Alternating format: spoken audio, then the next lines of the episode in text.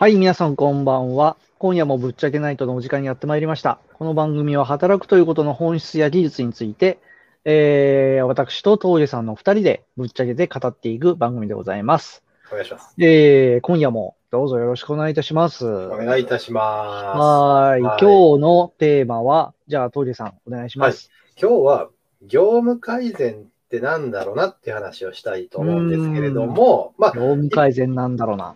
ね、一般的にも話をしつつ、まあ、あの我々がやってる業務改善ってどんなことやってるのっていうのを46回目にしてようやく お仕事の話みたいなことをしたいなと思ってます。まあ、でも別にそのサービスの内容をどうたらこうたら紹介するわけではなくて、まあ、接し方というか、その業務改善に対する我々の思いみたいなのをお話しできたらなと思うんですよね。うんうんうん。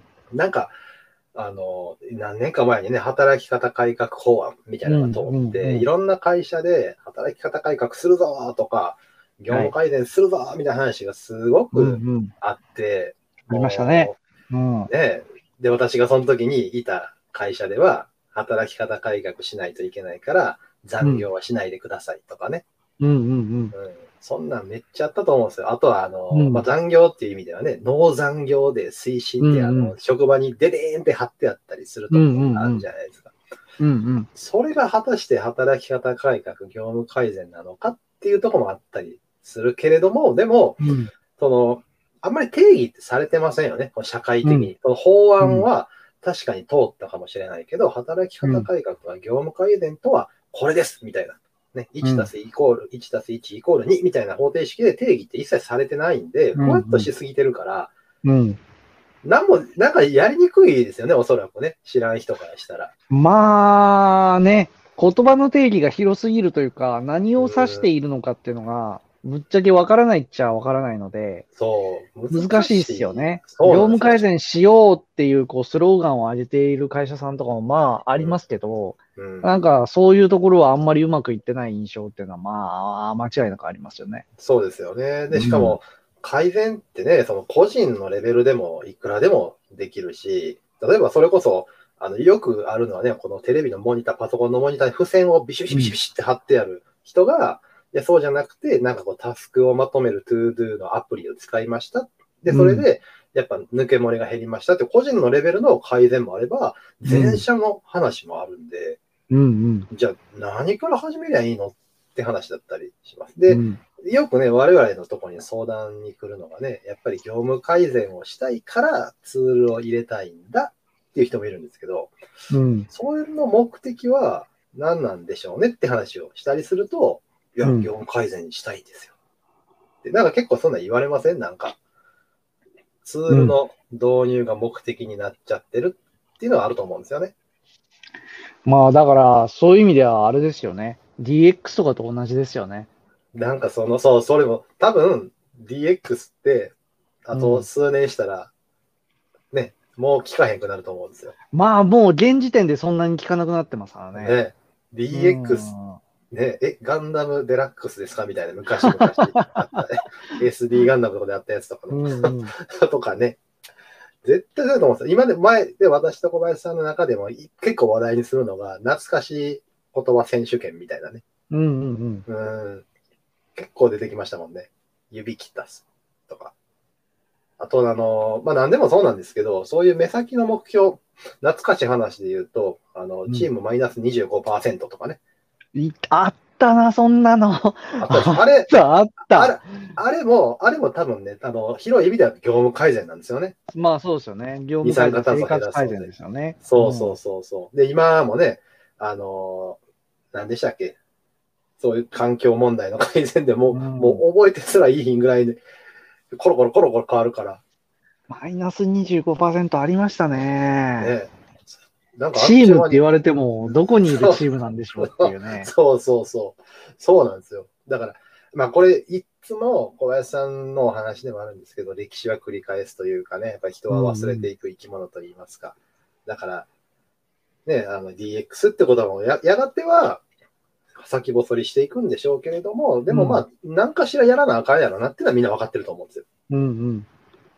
業務改善っていうのが、あの、ツールを置き換えるっていうこともあるわけです。まあいろんな目的は本当様々で、別に会社の理念を達成したいからじゃなくてもいいと思っていて、今のあの、どうしても月額でお支払いしてるね、サブスクの料金であって高すぎるから、ちょっとスリムにしたいなっていうレベルであっても、まあ改善は改善だと思うんですけど、それが最終的なゴールになっちゃったら、そ結局じゃあその改善した結果をまたいつか改善しないといけない。まあやり続けないといけないんですけれども、そこに対する考え方をしっかりしないと、何もスタートができないよねっていうのを、あんまり、なんですか、世の中見てると、意識されてない方がまだまだ多いかな。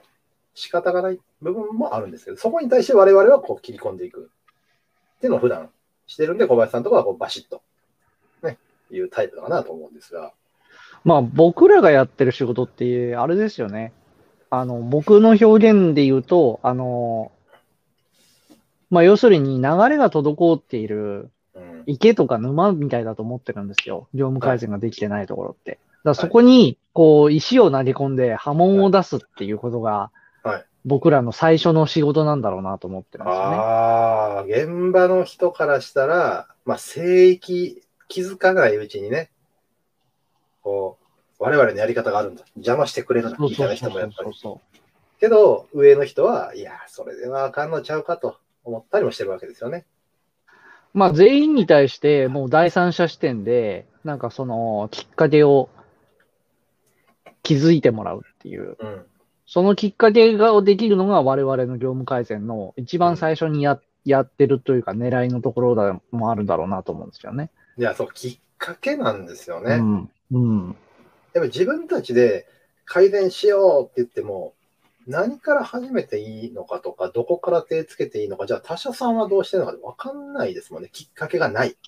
わからないですよね。おまけになんか責、うん、現場の人だったらね、責任とかもある程度限定されるだろうし、権限も与えられてない部分があるだろうから、なかなか難しいっていうのはありますよね。いや、絶対そうですよね。で、最後の最後に、うん、やっぱ我々の仕事って特殊だからもう改善できないよね、みたいな話で終わっちゃったりするんですよね。うん。もったいないっていうのはすごい思いますね。うん。そこにやっぱりききっかけがあれば、誰でもなんかこう走れるとは思うんですけど、でもそれがないから、残業すんな、だけしか言えないとか、うん、なんか今までの先人、諸先輩方が作り上げてきた業務の流れっていうのがあるんで、うん、なんかあんまりちょっと壊してはいけないんじゃないだろうか、みたいなとかね。でも、なんか我々が聞いてみたらね、あの、え、それってなんでやってらっしゃるんですかって聞いたら、いや、あの、昔いた小林さんっていうすごい仕事ができる人が作ってくれたフローなんで今もやってますみたいなとか、あったりするわけですよね。ね、業務フローっていう大げさなもんじゃなくてもね、ね俺、まさしくさ、あの、今朝ツイッターで見たんですけど、はいはいはい、あの、誰かが適当に、あ、自分が昔適当に考えた、はい、その、業務番号の付け方？はい。なんかこういう番号で適当でええやろって言って、当時のあれと、はい。上司と話をして決定したやつが、今では絶対変えてはならない、あの、その ルールとして、現場に浸透しているのを見ると、なんとなくこう、もやっとするみたいなこと書いていやー、多分この話は昔の配信でね、ストーンキャットって話があったのが、うん、まさに昔々、なぜ、なぜこれをやっているんだみたいなね。絶対あると思うんですよね、そういうのって。うん、まあね、その方が楽なんですよ。やってる方としては。それが、もうよくわかんないけど、守るべきものだって言われた方が、思考停止できるんで。そうなんですよね。うん、でそう人間、あの、カロリー、脳みそを使うのってめちゃくちゃカロリー使うんで、うん、考えたくないんですよ。いや、絶対そうですよ。だって、誰しもが、ね、ずっと仕事をしたいわけじゃない。まあそういう人もいるかもしれないですけど、やっぱ早く帰りたいとかね、ゲームしたいとかあるでしょうけれども、じゃあ、早く帰りたい、ゲームしたい、いや、もっと別のお仕事に時間使いたい。なのに、なんか長く、なんか時間めっちゃかかるけど手書きで集計してますってね、売上の集計を全部、破電卓と手書きでやらないと。手書きには味があるんですよ。そこにやっぱ気で込まないのは楽なんですよね。楽なのはすっごいわかりますよね。うん。うん、楽だと思いますよ。ね。何も考えんでいいんで、でも、でもそうしちゃうと今度は、もう自分自身がなんて言うんでしょうね、生き残っていけなかったりすると思うんですよ。今って、うんあの、一つの会社でずっとね、入れる、雇っていただける時代、やっぱどんどんどんどんなくなってきてますから、よく言われますもんね。いろんな会社で、この会社がなくなったとしても、どこに行っても働ける、生きていけるようなスキルは身につけないといけない。まあ、これは昔からそうなのかもしれないですけど、うん。うん。うんそのためにはやっぱ考えないといけないですよね。カロリー使うにしても。絶対に。うん。っていうのをすっごい思うから、だから、だからこそ思考停止をしてる会社さんほど、我々にちょっと相談してほしいっていう思いはあるんですよね。うん。もう、大きい石を投げ込みますよと。あの、痛くない程度にね。うん。まあ、時にはなんかこう、隕石のようなものをぶん投げなきゃいけない部分ありますよね。いや、それを、その隕石を投げてくれって言われる時もありますもんね。あります、あります。メテ、メテオみたいなで。一個じゃなくて、ダドドドドドドそうそうそ。いや、そうなんですよね。でも、それを、メテをかけてくれって言われるってことは、やっぱ、会社の中でどっかしらくすぶってる方はいらっしゃるわけなんですよね。うんうん、そういう声を協力者として我々が立つ。いきなりだから我々も別にツールありきじゃないし、そうじゃなくて、まずはやっぱり見直していかないと。で、そこで気づいていただく。やっぱこれを導入しないといけないよね。いや、別に今のやり方でもいいってことが分かったよね。みたいなことを感じていただけるような接し方ってしてるのが、やっぱ我々だったりするんで、多分、うんなんでしょうね。我々ね、あんまり自分たちのことベンダーとか言わないですけど、商社では間違いなくないわけですよ。ツール売りのた、まあ一応ね、ライセンスの代理店みたいなのやったりはしてますけれども、別にそれを売ることをお仕事には全くしてないので、うんっていうのが、なんで、商社との大きな違いだったりはすると思うんですよね。で、そこにおいて、じゃあ、業務改善って何したらいいんですか？って言われるから、まずはお話、今どんなことやってるかを聞かせください。で、ゴールとして何をしたいかを聞かせください。みたいな、やっぱ話を聞くことがすごい多いですね、最初は。多いですね。ね。僕は最近、あの、あれですね、もう初回相談させていただくときに結構言ってるのは、はい。まず、あの、現状がどうかは後回しでいいんで、はいとりあえず社長の夢を語ってほしいですって。この事業うんの将来どこに行き着きたいの、どういうふうな会社にしたいのかっていうところの、思いを、思いの丈を全部こう、さらけ出してほしいですって話はさせてもらうんですよ。ああ、いいですよね。そこであるのがね、現場の方が、えそうだったんですか？みたいなね。うん。いや結局何、なんでそれやるかっていうと、うん理想がないと業務改善しようがないんですよね。たどり着くゴールが。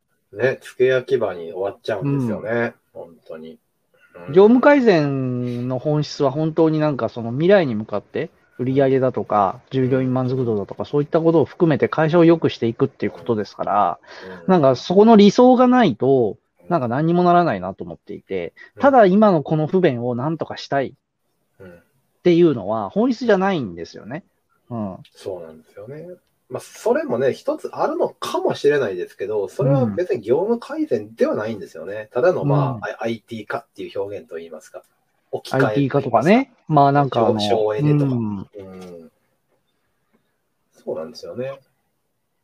まあ、そこから生まれる何かもあるかもしれないですけれども、うんそこが最終のゴールになっちゃうと、よくあるのはね、いやー、うちもね、この間ツール導入したんだけど、あんまりうまくいかなかったんだよね、とかね、馴染まなかったんですよね、失敗したんだよねっていう確率がドカンって上がっちゃいますもんね。上がりますね。うん。うん上がるというか、ほぼそういう感じになると思います。1年、2年っていうスパンで見たら。ねなんかやってもらったけど結局無駄になっちゃったみたいな感じ。うん。絶対あると思うんですよ。逆に、うん。そこの、ね、ささっき小林さんおっしゃったみたいに、その社長の思い、もしくは現場の思い、未来への思いっていうのが明確になって、そこから選択された手段であるならば、特にあの例えば世間的にそんなに評判が良くないものであったとしても、うまくいく可能性って結構高くなると思うんですよね。うん。うん、常にいい選択をし続けていける。うん。だから無駄なお金にならないと思うんですよ。うんうん。っていうところを、やっぱり一緒に考えて一緒に考えるっていうのが、我々々として大事にしてる部分だったりするんですよね。もう全部、全部弊社にお任せください。みたいな姿勢っていうのはもう一切取らないんで、我々は。うん。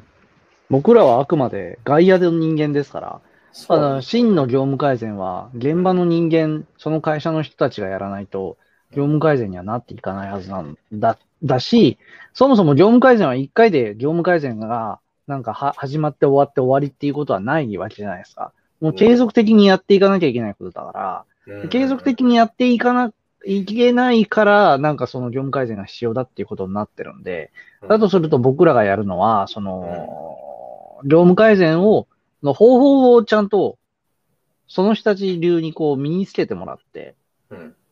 で、我々がいなくなっても、他の外部の人がいなくなっても、その業務改善を回し続けられるっていう状況を作らなきゃいけないわけですよね。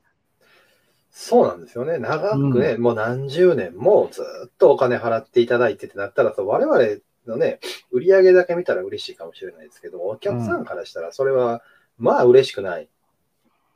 あの、なんでムーブドっていう会社にこれ月何十万お支払いしてんだっけ？いや、なんか昔から払ってますし、仲良くしてるからいいんちゃいますかね？みたいな。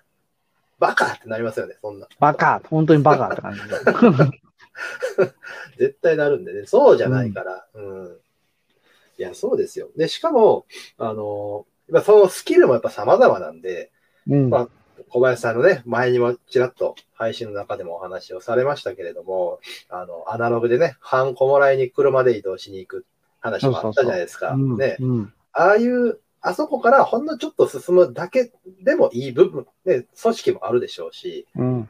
その、その組織に合ったレベルっていうのを提供していかないと、我々がもう絶対これが世の中の改善の成功ですってドンって押し付けちゃうと、誰も幸せになれないんですよね。うん。うん。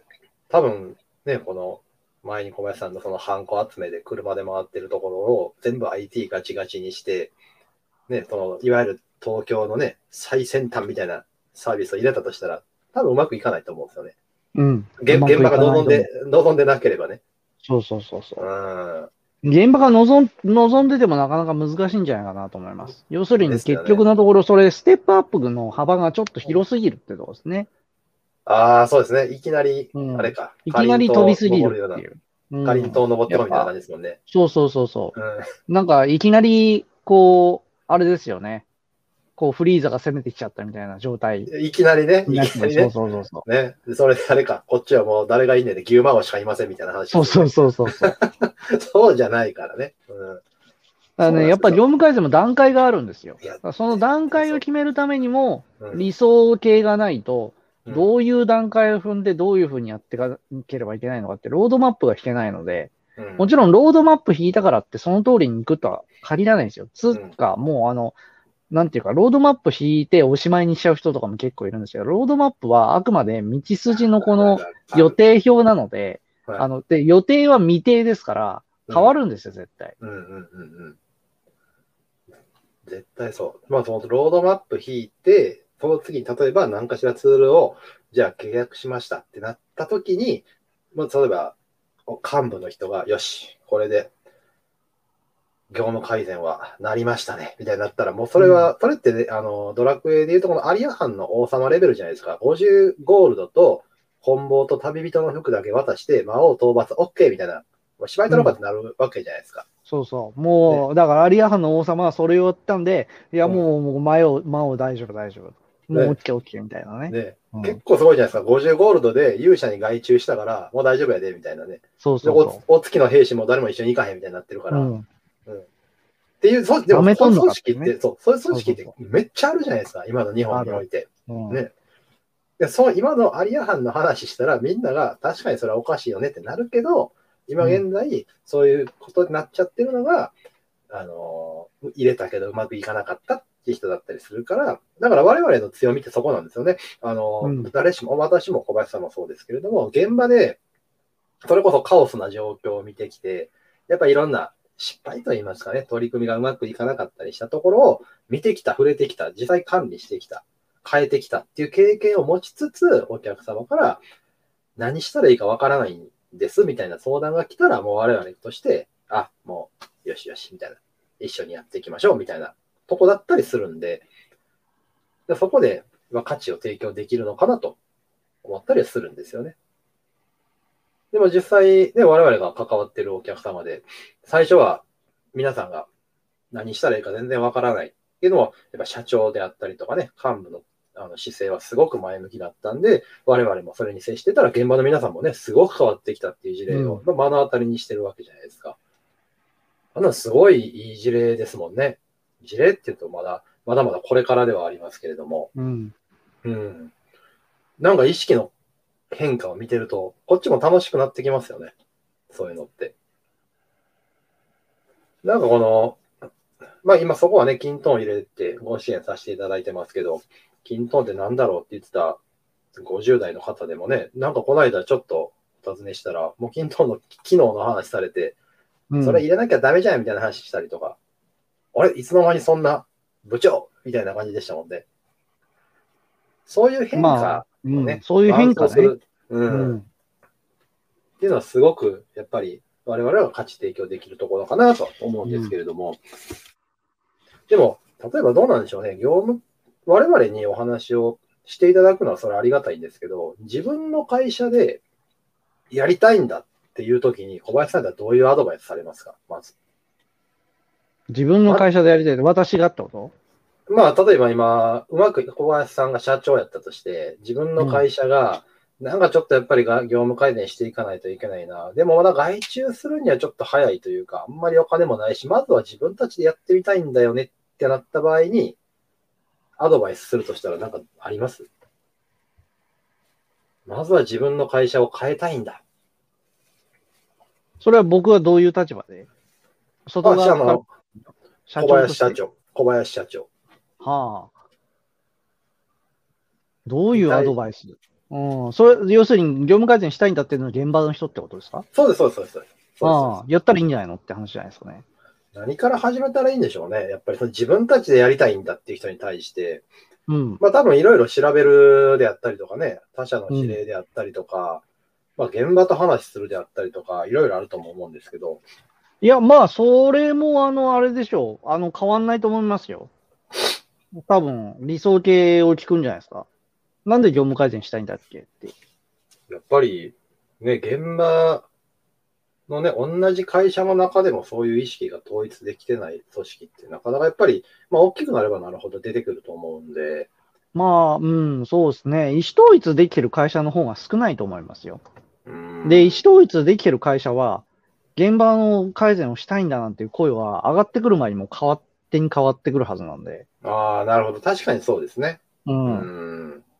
多分、業務改善って表現を使わないんでしょうね。もう自然と、こっちの方が良くないみたいな話を。そうそうそう。自然ことの方が効率いいじゃないですか、みたいなところとかは、多分自然の会話で出てくるんじゃないですかね。でもそういう姿勢を根付かせていくっていうのは、まあ、我々の仕事の、ね、まあ、なんていうんですかね、腕の見せ所の一つでもあるのかなと思いますよね。まあ前に話した、それこそ、あの、多分、社内文化的な、社風的な部分。社風ですよね。うん。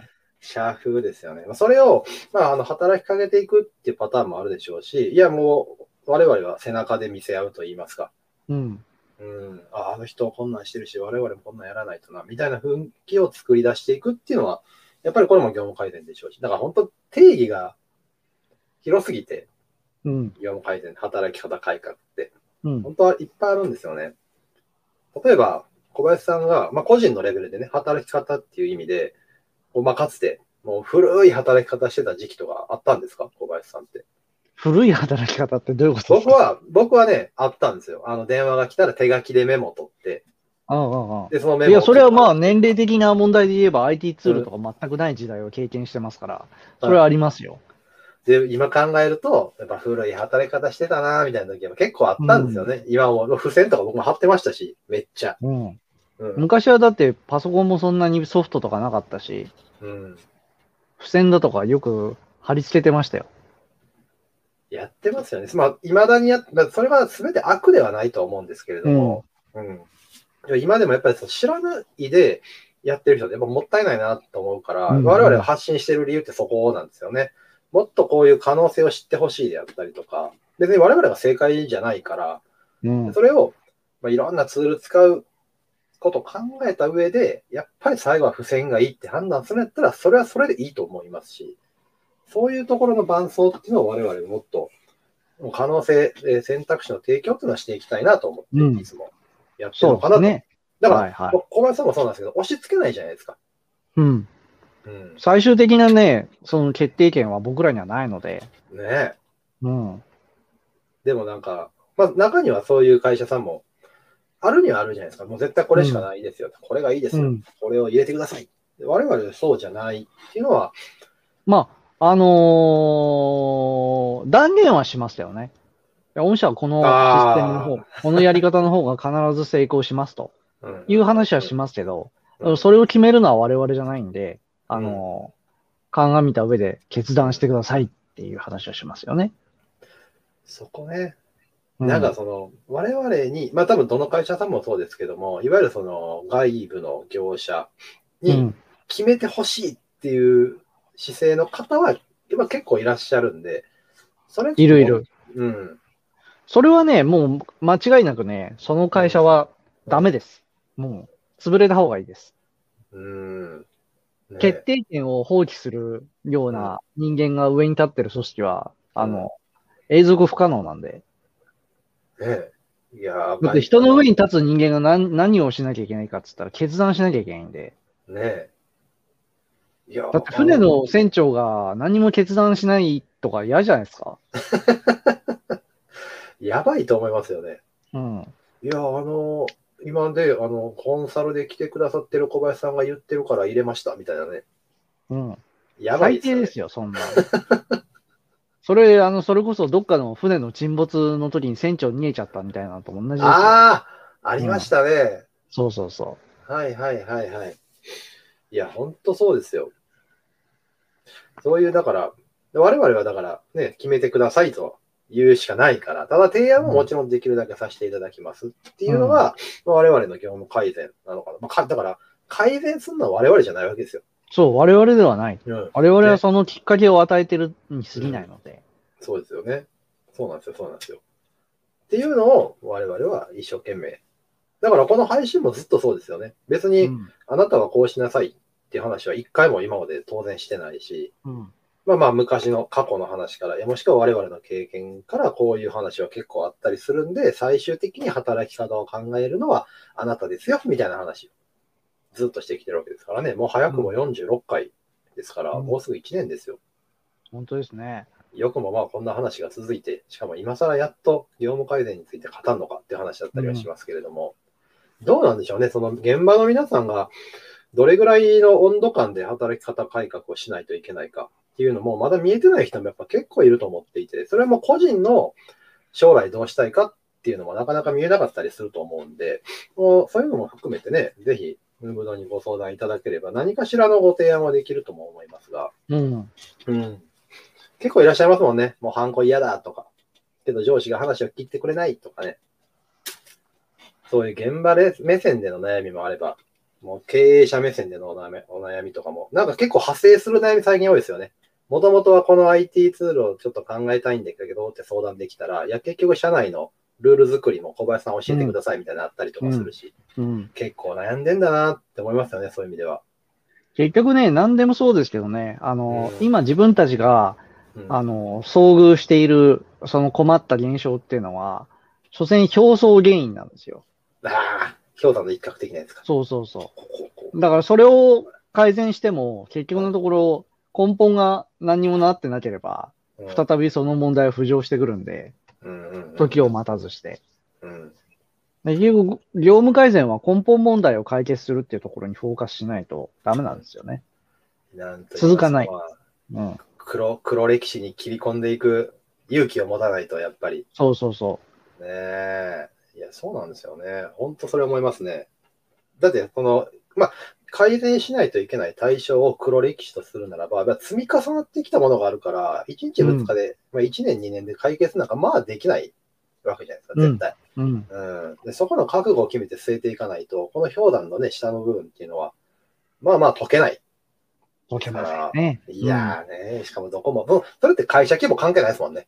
関係ないです。うん。ね。うんそれは個人のなんか、人生とかでも同じことじゃないですか？めちゃ思いますね、それね。うんだって一晩寝てね、例えばネガティブの性格がポジティブになるななんて、まあないですからね。まあ、ないですよね。うんなりたいよね、そんなん。っていうのもあるから、やっぱ向き合う、向き合うことですよね。うん。うん。っていうのを、まあ我々の考える業務改善としてるわけなんですけれども、まあ今日も割といい時間が過ぎてまいりましたが、多分ね、業務改善にの考え方を話し出すと、まだ、まあわ我々のこの話も氷山の一角ですよね。言ってしまえば。まあこの、なんかすごい表面的な部分しかまだ話してないんで。そうそうそう。でもうん30分やから、多分もうシリーズもんでこのまま何回でもいけるとも思うし、うん。けどまあまあ、あくまでまあまあ、このチャンネルはそこまで深いところまで行くチャンネルでもまだないので、いや、今日はこの辺りにしたいなと思うんですけれども、などうでしょうかね、業務改善って、ああ、なかなか一言では語れないんだな、いうイメージがついていただければ、まずはいいのかなと思ってます。で、まあまあ、深いところまで向き合っていく必要があるんじゃないかなって思ってますんで、えー今日の話が参考になればなと思ってます。では、次回の予告なんですが、次回はね、小林さんのターンでございますが、いかがいたしましょうか？うんとね、次回は、賢さより大切なバカのすすめ。賢さより大切なバカのすすめ。はい、次はい回を楽しみにしております。ではですね、はいまあ、今日はじゃあこの辺りにしたいと思いますありがとうございました。はい感想やご意見は、あのーこちらの概要欄にあるフォームとか、あとはツイッターでハッシュタグ、えーぶっちゃけナイト、ナイトはアルファベットの NIGHT、ぶっちゃけナイトでつぶやいていただけると、二人して泣いて喜びます。はい。はいじゃあまた次回お会いいたしましょう。そうですね。はい、ありがとうございました。はではでは。さよなら。さよなら。